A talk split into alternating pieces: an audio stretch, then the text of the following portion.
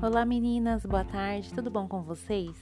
Eu vou compartilhar com vocês aqui um pequeno devocional, coisa rápida. Eu acabei de ler aqui em 2 Crônicas, do capítulo 22, versículo 10 a 12.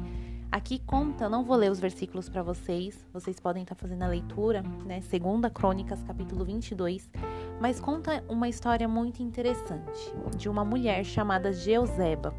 Às vezes a gente bate, né, assim, alguns nomes na Bíblia e a gente acaba esquecendo.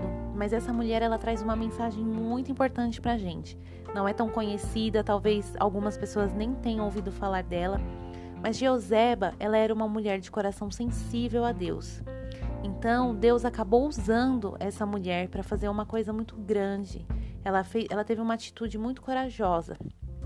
E Deus conhecia essa mulher né? Então ele a usou porque ele conhecia o coração e a intenção dela.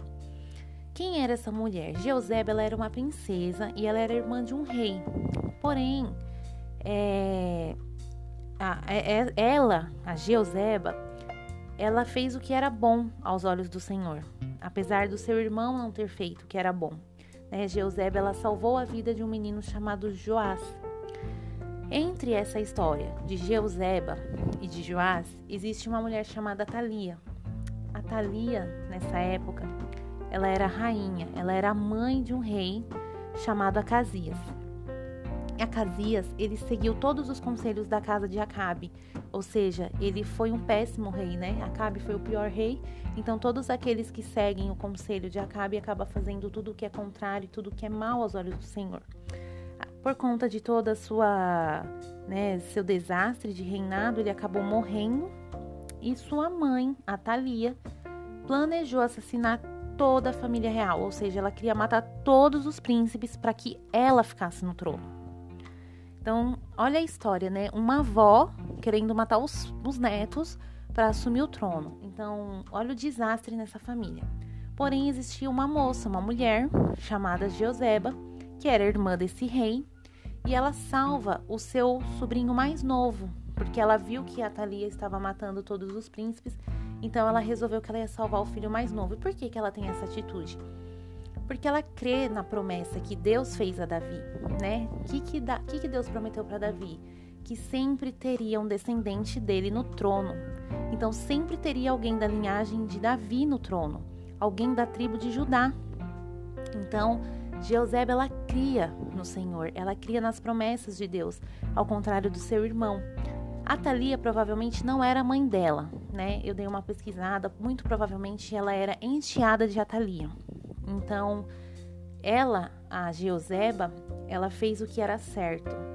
Jeuseba, então, ela esconde o seu sobrinho durante seis anos no templo, junto com seu marido, que era sacerdote. Então, eles ficaram cuidando do menino no templo durante seis anos, até que o menino crescesse um pouco e pudesse assumir o trono.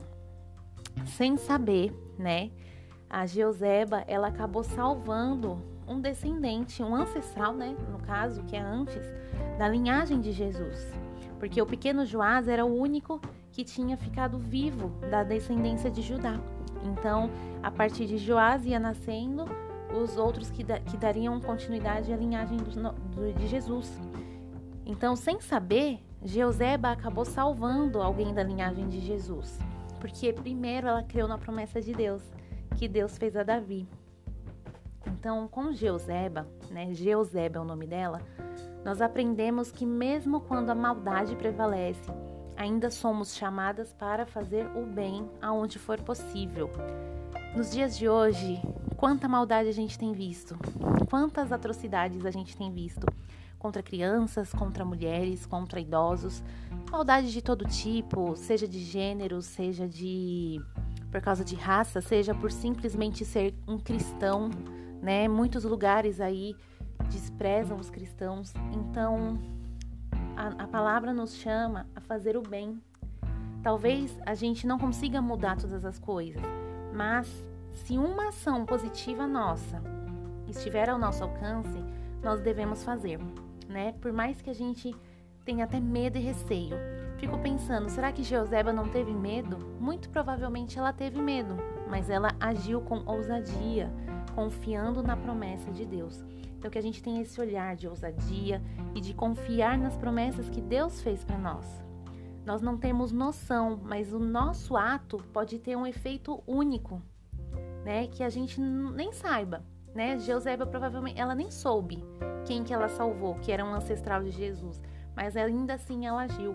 Então muitas vezes a gente não tem noção do tamanho das nossas atitudes, o quanto isso vai fazer o bem lá no futuro. Que Deus nos ajude a fazer escolhas sábias e a acertar com as oportunidades diante de nós. Muitas vezes Deus coloca oportunidades na nossa vida e às vezes a gente não sabe fazer a escolha certa. Às vezes a gente acaba menosprezando essa oportunidade. E para finalizar, eu vou deixar um versículo para vocês que está em Gálatas, capítulo 6, é, versículo 9 de Gálatas, capítulo 6. E não nos cansemos de fazer o bem, porque no tempo certo faremos a colheita, se não desanimarmos.